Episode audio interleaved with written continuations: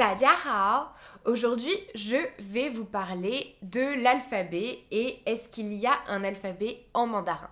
Avant de commencer, bien sûr, n'oubliez pas de vous abonner à ma chaîne YouTube pour avoir toutes mes vidéos dès qu'elles sortent. Je parle exclusivement de la Chine et du chinois sur cette chaîne, alors n'oubliez pas de vous abonner pour ne rater aucune de mes vidéos.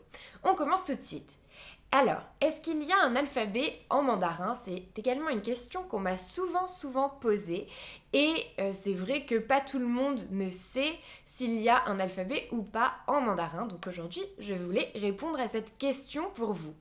Donc en fait, en mandarin, il n'y a pas d'alphabet, ce qui peut être très très perturbant quand on est euh, par exemple français, puisqu'on a l'habitude de ce système d'alphabet qui est évidemment beaucoup plus simple que euh, le système chinois, donc que je vais expliquer dans un instant, parce que forcément l'alphabet, donc il y a des lettres, et une fois qu'on les a apprises, on peut former toutes sortes de mots, ce sont toujours les mêmes, elles reviennent toujours, et donc on est très familier avec ce concept-là.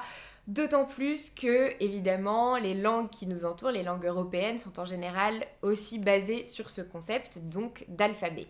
Mais en chinois, ce n'est pas du tout le cas. Il n'y a aucun alphabet. Ce n'est pas du tout comme le japonais, par exemple, où il y a quelques alphabets et puis ensuite on peut former des mots euh, de façon, euh, d'une façon euh, différente en fonction des alphabets. Non, en chinois, il n'y a vraiment rien, pas d'alphabet. Donc on part de zéro.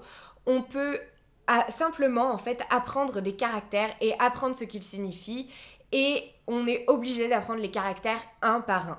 Donc si vous souhaitez vous lancer dans l'apprentissage du chinois, ne vous découragez pas tout de suite parce que c'est pas parce qu'il faut apprendre les caractères un par un qu'il n'y a pas de logique. C'est simplement qu'il n'y a pas cette logique donc d'alphabet et que la logique est différente de celle que l'on peut avoir en français.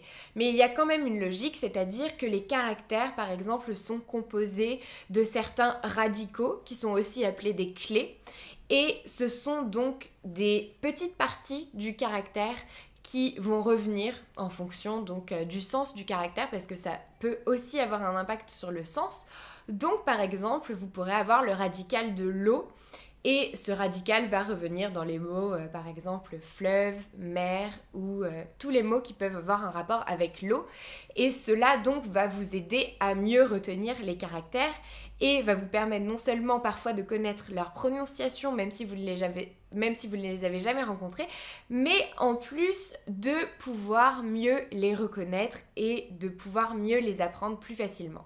Donc en fait, moi, je voulais vous dire, il n'y a pas d'alphabet en chinois, mais il y a quand même cette logique et les caractères finalement ne sont pas si difficiles à retenir que ça parce que vous verrez qu'au final, tous les radicaux reviennent assez souvent et les traits qu'on utilise donc dans les caractères sont aussi très fréquents. Donc en fait, c'est pas comme si à chaque fois on repartait de zéro et qu'il n'y avait rien qui correspondait. Euh, et au contraire, il y a des choses qui correspondent, il y a des traits qui sont les mêmes dans certains caractères, il y a des radicaux qui sont les mêmes. Donc c'est vrai qu'il y a quand même une logique. Après, évidemment, c'est plus difficile qu'en français parce que forcément, il n'y a pas d'alphabet. Mais c'est une logique différente et c'est une logique à laquelle on peut arriver à s'habituer.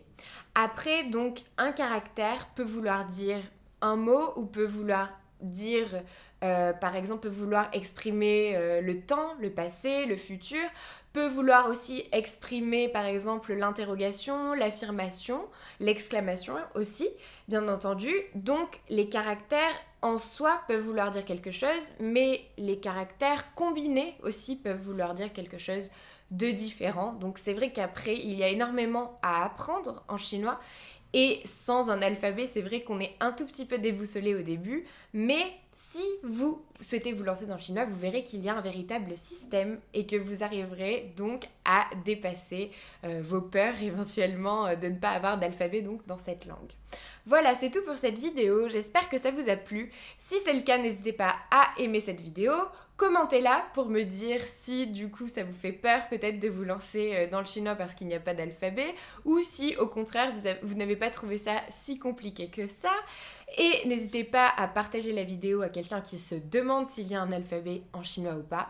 Et bien sûr à vous abonner à ma chaîne YouTube pour recevoir toutes mes vidéos. N'oubliez pas également d'aller chercher dans la description de cette vidéo vaut une heure de formation gratuite pour commencer à apprendre le chinois dès aujourd'hui. Et moi je vous dis à bientôt pour une autre vidéo.